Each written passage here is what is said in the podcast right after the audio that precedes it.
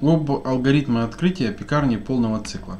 Но прежде чем приступить э, к основной теме прямого эфира, я бы хотел ответить э, на один из вопросов подписчика. И первый вопрос у нас звучит таким образом. Здравствуйте, у меня есть хлебопекарный и кондитерский цех и хотел расширить цех и не знаю, какую печку покупать, конвекционную или ротационную.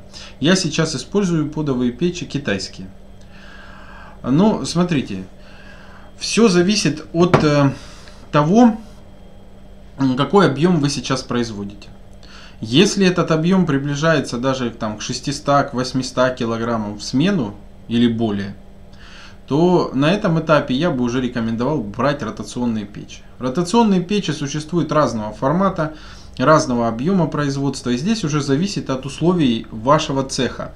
То есть позволяет ли условия цеха, там количество киловатт и так далее, а, поставить ту или иную ротационную печь. Потому что большинство а, производств, а, которые ну, как бы открыты, зачастую обладают ограниченным как бы, объемом киловатт, которые пригодны для использования а, для оборудования.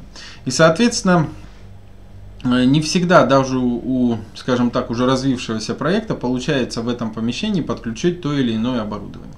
Но если, опять же, отвечая на вопрос подписчика, если все эти ограничения ну, исключены у вас, то тогда я бы рекомендовал для вашего объема, если это объем превышает 800 кг, рассмотреть ротационные печи. Они бывают нескольких форматов, бывают мини-ротационные печи, как правило, на 10 на 12 уровней, а, без закатывающейся шпильки тележки. И бывают уже полноценные на шпильку тележку. Но также они делятся на большие, средние и маленькие.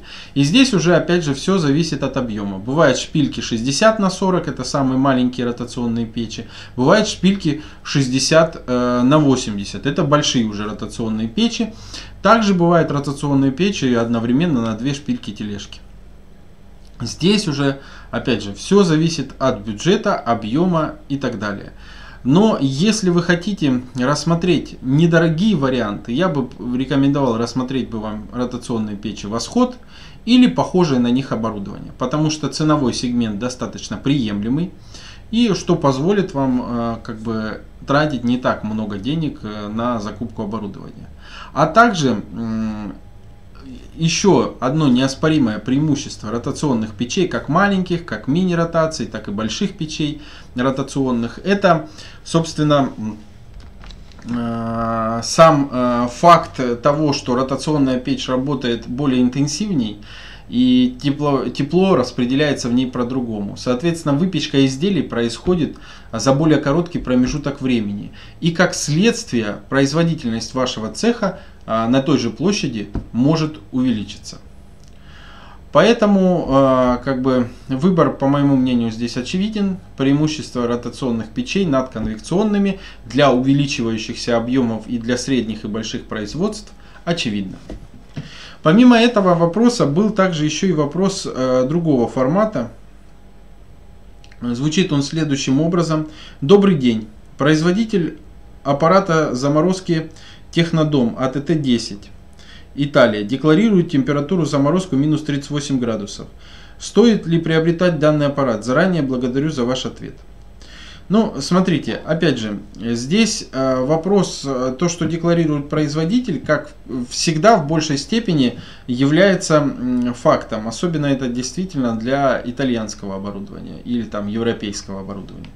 Да? Но здесь же я бы вам все-таки рекомендовал, э, опять, опять же, для чего вы используете шкаф шоковой заморозки, это тоже важно. И если действовать правильно, то для начала желательно было бы испытать этот шкаф шоковой заморозки для вашего э, именно э, продукта, который вы хотите в нем замораживать. Поэтому, э, как бы, здесь я не могу вам дать однозначный ответ, покупать это оборудование или нет. А здесь, как бы, скорее общая рекомендация. Зачастую итальянское или европейское оборудование, как правило, соответствует своим техническим характеристикам. И, как правило, оно те заявленные характеристики, которые написаны в техпаспорте, выдает.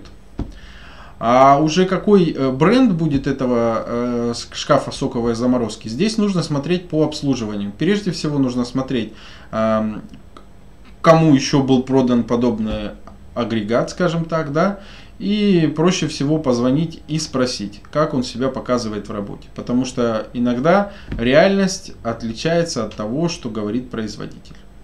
Вот такая рекомендация. А, сам лично с подобным оборудованием именно этой компании я не работал, поэтому однозначного ответа здесь дать не могу. А, теперь приступим к основной теме нашего прямого эфира, а именно к алгоритму открытия пекарни полного цикла. Льняные коврики для расстойки теста за квас. Удобная расстойка в холоде, равномерная корочка для лучшего внешнего вида. Разный размер, разная расцветка, стопроцентный лен. Подходит для пекарни, а также для домашнего хлебопечения. Ссылки для заказа в описании. Заказать можно на сайте Заквас, а также на маркетплейсе Озон. В одном из предыдущих прямых эфиров я уже рассматривал эту тему и неоднократно. И алгоритм здесь достаточно понятен. Первое, что следует э, заметить э, и что следует в первую очередь, это, собственно, э, идея, которая, скажем так, концентрируется и систематизируется в концепции будущего предприятия. Также я делал отдельные прямые эфиры по концепции пекарен полного цикла или доготовочных пекарен. Вы можете найти его на моем канале и посмотреть какие концепции пекарен полного цикла бывают. Ну, соответственно, на этом этапе мы выбираем именно формат пекарни полного цикла, какой, какая именно она будет, и что именно э, мы хотим там производить, и как э, реализовывать ту или иную продукцию, и какая продукция будет реализована. После того, как мы определили концепцию будущего предприятия и четко его описали, мы должны сформировать ассортиментную и товарную матрицы. А, для пекарни полного цикла действительно ассортиментная матрица в следующем формате. Это хлеба, мелкоштучные хлебобулочные изделия, а, хлеба, мелкоштучные хлебобулочные изделия, подразделяющиеся на 2-3 категории. А, первая категория это слоеные дрожжевые изделия, слоеные бездрожжевые изделия и сдобные изделия. Также кондитерские изделия, дополнительные товары, а также ассортимент напитков. И иногда к этому формату добавляется, например, ассортимент пиццы и еще а, каких-либо дополнительных товаров, может быть кулинарии, а, кондитерских а, изделий достаточно большой, может быть мучных кондитерских изделий, это печенье, снеки всевозможные и так далее. То есть ассортимент пекарни современной выглядит примерно таким образом. После того, как мы сформировали ассортиментную и товарную матрицу, нам необходимо четко сформировать технологические и калькуляционные карты для того, чтобы четко понимать, по какой технологии мы производим и какая себестоимость будет у наших изделий. После того, как мы уже сформировали ассортиментную товарную матрицу, получили технологические карты, мы можем четко сформировать будущий список технологического оборудования и инвентаря. Для этого, собственно, нам потребуется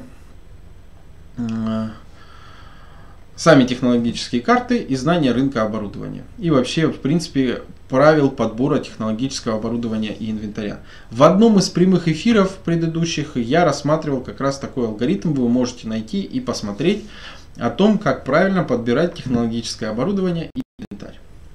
После этого мы э, дальше э, начинаем формировать списки ой, то есть требования для помещения пекарни полного цикла. То есть, исходя из оборудования, концепции, мы понимаем, какое помещение нам требуется для того, чтобы размещить данный объект.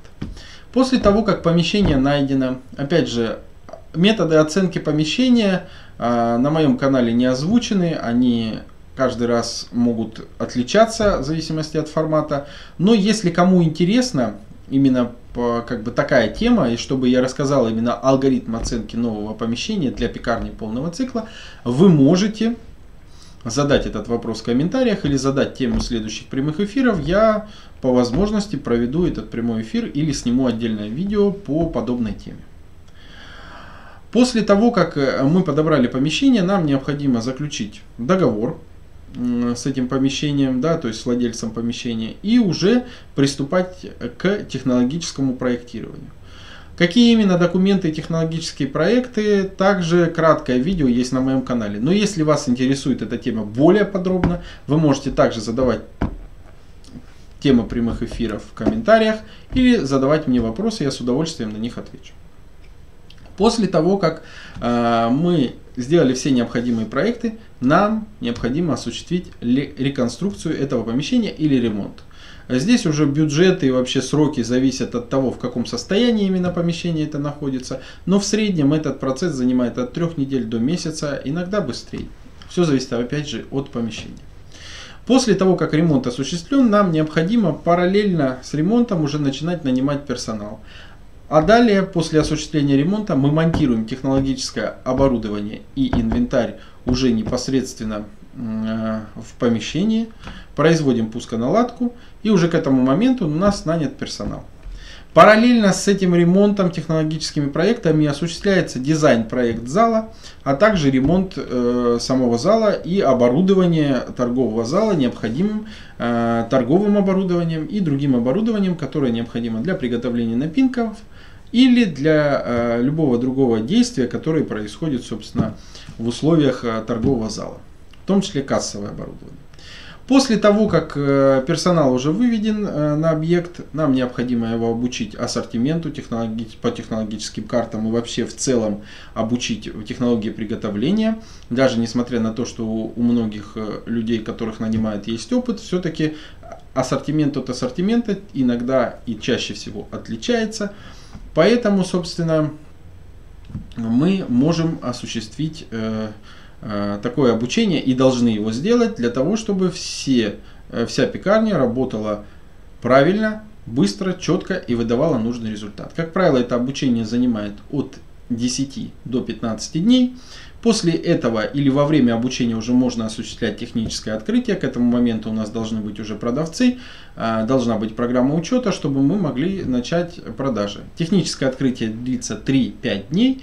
После того, как все пробелы в технологии, в алгоритмы отдачи и так далее устранены, мы можем открываться официально. Открытие пекарни и хлебопекарного предприятия. Разработка ассортимента. Технологические карты. Подбор оборудования и инвентаря. Оценка помещения. Обучение персонала. Консультации на всем этапе открытия. Открываем любые форматы хлебопекарных предприятий, пекарни, хлебопекарное производство. Современные технологии, современный ассортимент. Оставляйте заявку на открытие на сайте в описании. Смотрите видео о выполненных проектах, ссылки в описании.